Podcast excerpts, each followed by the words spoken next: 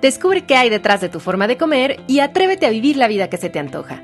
Esto es De qué tiene hambre tu vida con Ana Arismendi.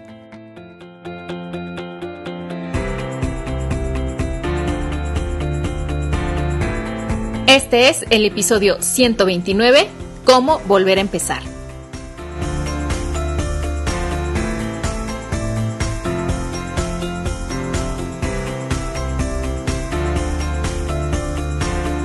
Querida comunidad, bienvenidos al mejor podcast en español sobre psicología de la alimentación. Yo soy Ana Arismendi, psiconutrióloga especialista en ayudar a las personas a comprender, sanar y transformar su relación con la comida y con su cuerpo. Y hablando de esto, quiero invitarlos al reto de 21 días Ama tu cuerpo que comienza en mayo. Este es un taller 100% online en el que cada día pondrán en práctica un ejercicio sorpresa para conocer, aceptar y aprender a amar a su cuerpo. Al final hago un sorteo para ganar un premio entre las retadoras que logran cumplir con los 21 retos. Así es que esta es una experiencia muy profunda y al mismo tiempo muy divertida para entrar en contacto con su cuerpo y reconciliarse con él. Toda la información para que se inscriban está en de qué tiene hambre tu vida.com diagonal ama tu cuerpo y las invito a que se inscriban cuanto antes ya que el cupo es limitado. Alright, pues arranquemos con el tema de este programa.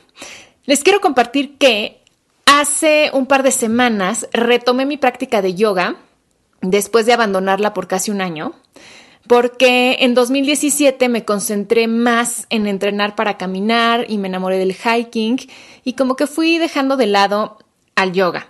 Y como es una práctica que me encanta y me sirve mucho en todos los aspectos, en lo físico, mental, emocional y espiritual, pues ahora decidí retomarla y estas dos últimas semanas han sido de retos en el sentido de que parece que, o sea, nunca había hecho un saludo al sol en mi vida porque sobre todo los primeros días me sentí muy tiesa, muy adolorida y eso al principio me hizo sentir súper frustrada, o sea, me empecé a recriminar por dejar de practicar y me sentí abrumada por la sensación como de tener que volver a empezar de cero. Eh, me empecé a preguntar así de es que cómo pude haber perdido el ritmo tan rápido, la elasticidad que ya había logrado y por no ser constante, ahora tengo que empezar desde cero.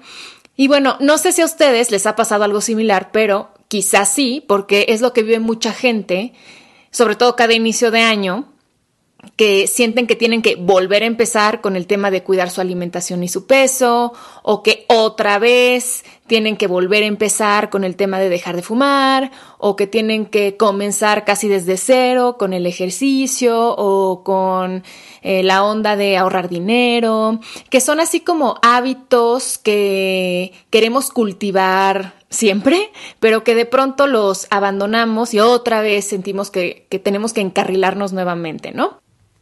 Y el tema de este episodio está motivado no solo por mi reciente experiencia de retomar mi práctica del yoga, sino también porque recibí un mensaje de Ale vía Instagram que dice así. Hola Ana, please haz un podcast de cómo empezar de nuevo. Iba muy bien y de repente por distintas circunstancias volví a los malos hábitos. Sé que tengo que hacer, organizarme, hacer ejercicio, pero no sé ni por dónde empezar y me cuesta mucho trabajo volver a encarrilarme. Agradezco a Ale por escribirme y creo que en su texto describe muy bien cómo nos sentimos muchos. O sea, sabemos qué hacer, digamos, a nivel intelectual, pero de pronto nos sentimos sin las ganas a nivel emocional o perdidos, o sea, sin las herramientas para volver a tomar acción.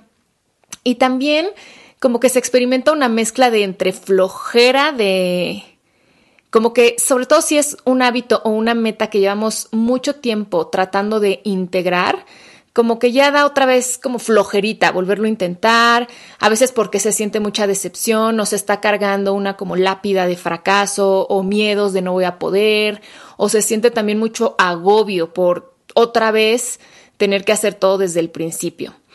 Entonces, ahora que acabamos de cerrar el primer trimestre de este año y que tal vez a algunos de ustedes ya les bajó la motivación para cumplir sus metas que tenían en enero y sienten que poco a poco han regresado a viejos patrones y hábitos, pues primero que nada, respiren calma, porque entrar en pánico no nos sirve de nada porque nos hace tomar decisiones desesperadas o como que nos encierra en la pasividad del arrepentimiento.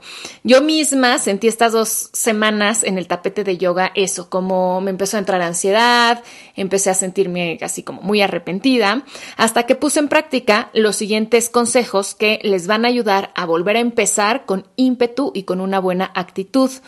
Porque comenzar de nuevo o retomar alguna actividad o alguna meta es una habilidad. Y eso es una buena noticia porque entonces quiere decir que todos podemos aprender cómo hacerlo.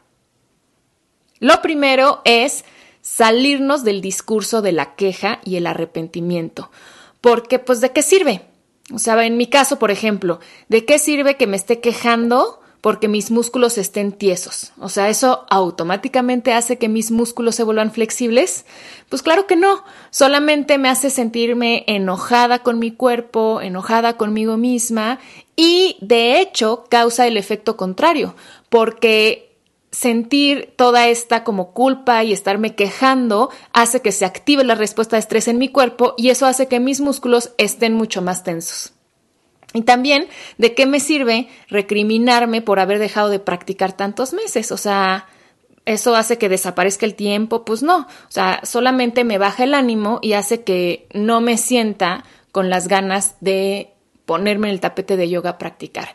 Entonces, recuerden que si nos sentimos decepcionados o rabiosos o frustrados o culpables o, o agobiados, es por cómo nos estamos hablando. Cambiar nuestro discurso cambia nuestra actitud. Entonces, por aquí hay que comenzar. Para cambiar su discurso, yo les sugiero hacer una lista de frases empoderantes. Piensen que se pueden decir ahora para motivarse a arrancar de nuevo. Yo les voy a compartir algunas de mis frases. Hacer yoga me empodera. Si antes pude, ahora puedo. Yo sé cómo hacerlo, solo es cuestión de recordarlo. La práctica es lo importante. Cada sesión es única, así que estoy comenzando de nuevo cada sesión. Mi cuerpo es sabio y tiene sus procesos.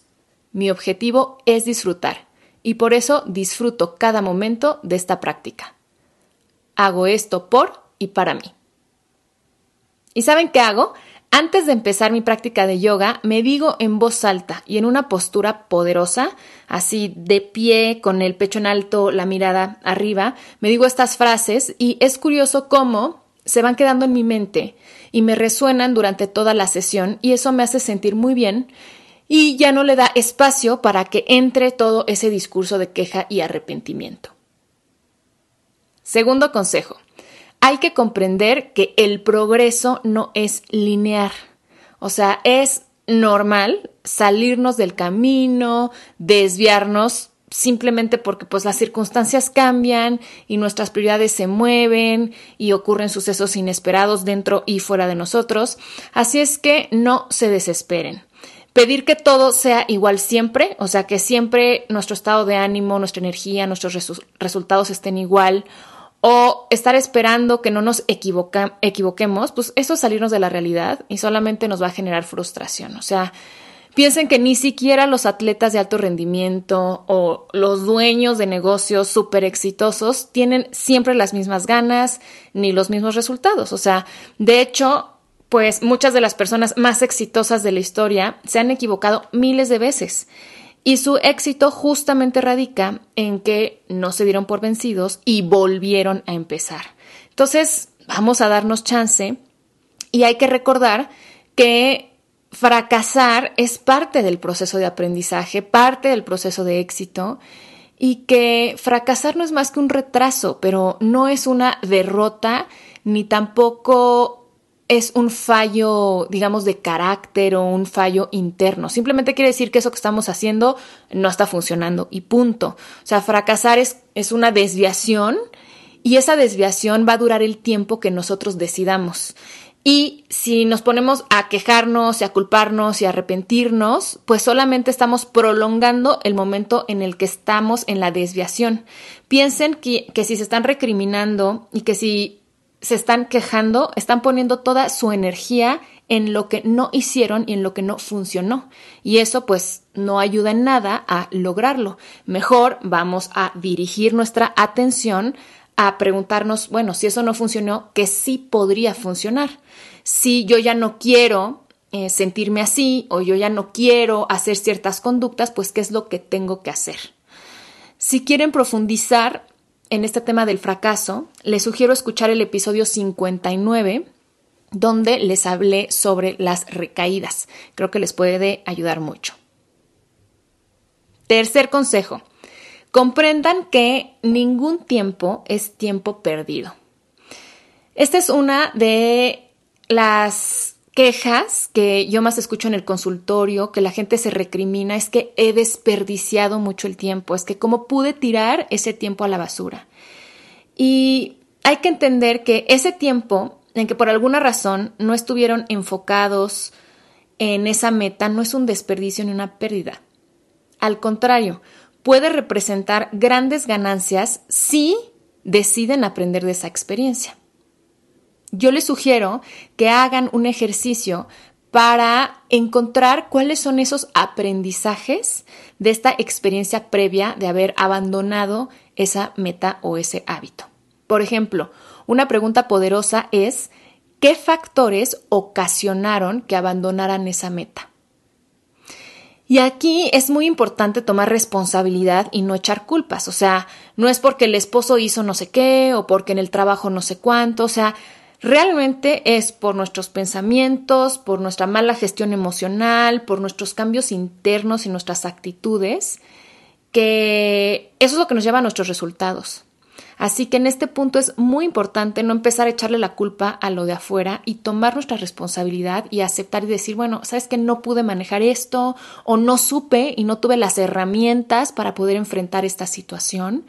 Y entonces así podemos descubrir qué es lo que realmente nos hace falta aprender o desarrollar para hacerlo mejor en una siguiente ocasión justamente ahora que les comparto este punto, estoy recordando que una de mis alumnas nos compartía en un taller que había dejado de hacer ejercicio porque le daba miedo salir a la calle después del temblor que hubo en la Ciudad de México en septiembre del año pasado. Y yo le dije que incluso ante una circunstancia pues tan inesperada, tan impactante como un sismo, el dejar de hacer ejercicio no era culpa del sismo, ¿no? sino que era su responsabilidad encontrar la manera de superar ese trauma que había dejado en ella el sismo para que otra vez pudiera salir a la calle y hacer el ejercicio que a ella le gustaba, que era patinar y andar en bici, ¿no? Entonces, analicen qué fue lo que en verdad hizo que abandonaran esa causa para que puedan descubrir pues cuáles son los factores que es necesario trabajar o que es necesario transformar. Cuando tenemos claro que no nos ha funcionado es de verdad como desenterrar un tesoro, porque es muy valioso también descubrir qué es lo que no funciona para transformarlo y para no volver a repetirlo. Otras preguntas poderosas para descubrir los aprendizajes de esta experiencia son, ¿qué pueden aprender de esta experiencia? ¿Qué saben hoy de ustedes o de la vida o de aquello que quieren retomar que no sabían antes? Yo estoy segura que hay mucho. Estoy segura que en este periodo en que por alguna razón abandonaron su meta, aprendieron de muchas otras cosas. Entonces hay que rescatar qué sabemos ahora, quiénes somos ahora que no éramos antes. ¿Con qué nuevos recursos y herramientas cuentan ahora? ¿A quién pueden pedirle ayuda? ¿Quién ya logró lo que ustedes desean? Esto es bien importante, encontrar una fuente de inspiración, un modelo a seguir, porque eso nos llena de motivación, de ideas también. Entonces, encuentren a ese role model y observen qué hace, mm, cómo piensa, cuáles son sus fuentes de apoyo y si pueden, acérquense a esa persona y háganle preguntas y entren en contacto directamente para aprender a inspirarse de alguien que ya tiene el camino mucho más recorrido. Cuarto consejo, conecten con su yo poderoso. Su yo poderoso es esa parte de ustedes que ha logrado grandes cosas. Y que les hace sentir confianza y poder para alcanzar objetivos. Todos tenemos un yo poderoso porque todos hemos logrado bastantes cosas. Entonces, para conectar con su yo poderoso, traigan al momento presente sus logros. Este es un ejercicio que ya les he compartido en muchos episodios del podcast porque de verdad es muy poderoso. Entonces, hagan una lista de los logros de toda su vida. Y luego encuentren qué cualidades o qué habilidades o qué recursos o qué manera de pensar les ayudaron a alcanzar esos resultados. Y seguramente muchos de esos recursos que ya tienen son aplicables a esta meta que desean recomenzar. La mayoría de las personas de, luego no somos conscientes de todas las herramientas que ya tenemos, de todo el conocimiento que hemos acumulado. Y entonces como no somos conscientes de eso, no los usamos y los estamos desperdiciando. Entonces, este ejercicio sirve mucho para cobrar conciencia de todo lo que ya tenemos y ver qué de eso podemos aplicar a esta, este hábito o esta meta que queremos recomenzar. Y también es un ejercicio que nos hace que nos hace sentir confianza, seguridad, que nos hace evidente con hechos que hemos podido lograr muchas cosas, entonces, pues, ¿por qué no vamos a lograr algo nuevo? Yo, por ejemplo, lo que hice es que me puse a ver fotos del Camino de Santiago que hice en septiembre del año pasado y que fue como una gran meta para mí. Y pues cuando las estaba viendo dije, a ver, si pude caminar 118 kilómetros, pues claro que puedo volver a ponerme en forma con el yoga. O sea, mi cuerpo puede, mi mente puede, mi espíritu puede. Y entonces me puse a pensar qué me había ayudado a lograr llegar a Santiago de Compostela. Y algunas de las cosas que encontré fueron tener una meta clara y muy significativa para mí, comprometerme con una práctica, compartir mi práctica con personas que también estaban en búsqueda de metas y que disfrutaban enormemente la caminata a campo abierto, practicar en espacios que me gustan, como el bosque, y disfrutar cada práctica y cada paso del camino, entendiendo que el mayor de los gozos está en el día a día que lleva a lograr una meta. Entonces después dije, a ver, ok, ¿cómo puedo aplicar esto a mis deseos de retomar mi práctica de yoga? Y entonces, primero que nada, me puse una meta significativa. Y la meta es lograr hacer 108 saludos al sol para celebrar mi cumpleaños, que es el 8 de diciembre. Y simplemente ahora de decir esta meta se me pone una sonrisa en la cara porque me entusiasma mucho y sé que eso va a ser el motor que me va a ayudar a comprometerme con mi práctica, tal como hacer el camino de Santiago y llegar a Santiago de Compostela era una meta tan significativa para mí que hizo que me pusiera a entrenar y que lograra hacer esa caminata. Luego hice un espacio en mi agenda para sí o sí hacer yoga cinco veces por semana. Decidí también arreglar el espacio para hacer yoga dentro de mi casa, para que sea muy agradable y muy inspirador, porque para mí me di cuenta que es que me ayuda mucho estar en espacios que son bonitos o que me nutren o que son especiales para mí. Y además me comprometí a hacer yoga al aire libre una vez por semana. También estoy en la búsqueda de un grupo de yoginis al que pueda unirme porque sin duda en mi caso la unión hace la fuerza. Y también cada día estoy comenzando mi práctica con mis frases poderosas, las que les acabo de leer, para entonces enfocarme y gozar cada sesión un día a la vez. Quinto consejo. Si queremos resultados diferentes, debemos pensar, sentir y actuar de manera diferente muy probablemente una razón por la que no han podido comenzar de nuevo o por la que se encuentran atrapados en el clásico ciclo de comienzo con entusiasmo y pasa algo y me desenfoco y abandono y luego me arrepiento, ¿no? Muy probablemente es porque están repitiendo algo que no funciona. Hay tanta gente que lleva años, es más, décadas, buscando rebajar kilos y no lo logra porque lo está haciendo de la misma forma. O sea, un año puede llamarse dieta de los colores y no sé, otra dieta de los licuados, pero al final es exactamente la misma fórmula. Entonces, ¿para qué repetir una fórmula que ha probado año con año que no funciona? Entonces, si ustedes siempre han ido con el mismo nutriólogo o con el mismo estilo de nutriólogo, pues busquen otro con un enfoque distinto. Si siempre han hecho el mismo tipo de ejercicio, pues cámbienle.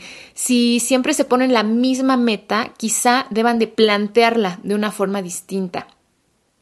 Eh, pónganse a pensar qué tanto de lo que han estado probando ha sido algo que ya han probado con anterioridad y que no ha funcionado. Entonces, ¿para qué volverlo a repetir y cerrarnos a toda la gama de alternativas que hay para lograr cualquier meta?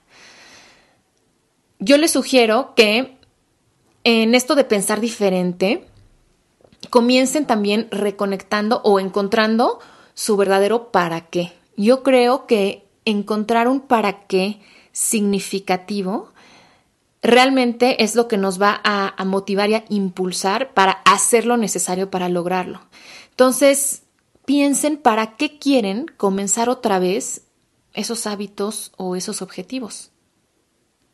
Quizá, pues no tienen un para qué lo suficientemente significativo o su para qué ha estado incentivado por ideas impuestas o es un para qué por, o sea, hecho para cumplir con los demás, pero que realmente no tiene nada que ver con lo que ustedes quieren o lo que ustedes necesitan. Entonces, si en su mente aparece mucho, no, bueno, es que tengo que o debería de, muy probablemente no es algo que genuinamente quieran. Entonces, mejor pregúntense, a ver, ¿qué quiero? ¿Y cómo lo quiero? Es mucho más poderoso que se pregunten qué quieren a qué deberían. O sea, el debería inmediatamente, ah, como que ponemos resistencia, como que no nos gusta, como que lo sentimos impuesto. Pero algo que ustedes quieren, pues es algo que ya está como que implícito como el entusiasmo, ¿no? Porque es algo que yo deseo. Entonces piensen qué quieren y cómo lo quieren. Por ejemplo, yo quiero cultivar una práctica de yoga, quiero integrarla en mi vida cotidiana para tener un cuerpo flexible, saludable y porque es una práctica que me permite estar en armonía con todo mi ser. Y la manera en la que quiero lograrlo es de una forma divertida, de una forma profunda y de una forma placentera. Entonces, a partir de eso, me pregunto, ¿cómo puedo cultivar una práctica de yoga de manera divertida, profunda y placentera? Sexto consejo, toma acción ya. Es maravilloso planear y créanme que yo soy una fan de planear, el análisis, entender profundamente, etcétera, pero el exceso de planeación se vuelve inútil cuando ocasiona parálisis, cuando está frenando la acción porque a todo le vemos un pero o exageramos en la atención a los detalles o estamos esperando el momento perfecto. Hay que acordarnos que la vida es hoy y que una persona que logra sus metas lo hace no porque tuvo las circunstancias perfectas o todo bajo control, sino porque supo actuar ante la incertidumbre y a pesar de las circunstancias. Entonces pregúntense cómo pueden empezar hoy, así como están, ahí donde están, con lo que tienen, con lo que saben. Obvio que a mí me gustaría ir a yoga al estudio así como más chulo y nice de mi ciudad, pero pues si me espero a ir y a retomar mi práctica cuando pueda estar en ese estudio, o sea, quizá me quede esperando muchas semanas más o hasta todo el año. Entonces, mejor empiezo hoy en esta esquina de mi sala y la adapto lo más lindo que puedo y sé que justo comenzar aquí y ahora con lo que yo tengo me está acercando a más adelante ir a practicar en el estudio y con el maestro de mis sueños. Pero mientras tanto yo ya empecé, yo ya recorrí un camino. Entonces, es mucho más útil empezar haciendo 5 minutos de ejercicio diarios que sentarte a esperar hasta que puedas hacerte el tiempo para hacer 60 minutos. O es mucho más útil y motivante arreglar un cajón que estar postergando ordenar el armario completo hasta que puedas tener una mañana. O te va a dar muchos más frutos ahorrar 5 pesos a la semana que estarte esperando ahorrar una X cantidad que quizá ahora no puedas comenzar con ella. Entonces, hay que concentrarnos en el solo por hoy, aquí y ahora, porque la acción genera motivación.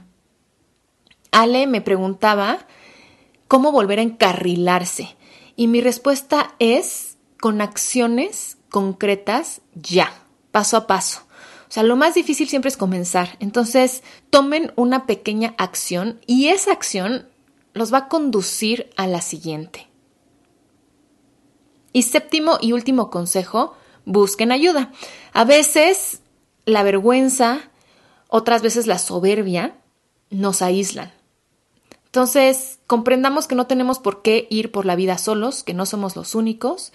Y si necesitan apoyo profesional, pues busquen hasta encontrar a alguien con quien hagan clic.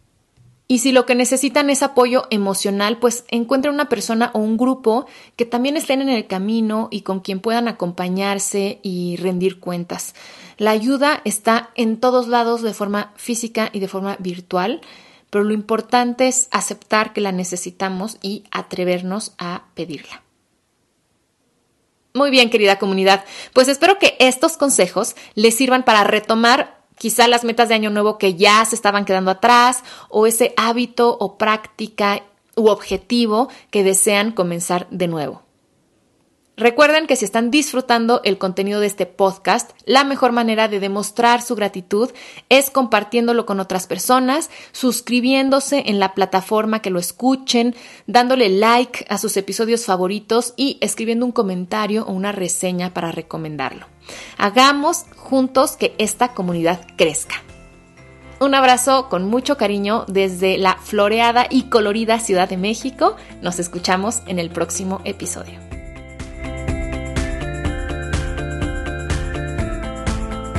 Esto fue De qué tiene hambre tu vida con Ana Arismendi. Para más información visita www.dequetienehambretuvida.com.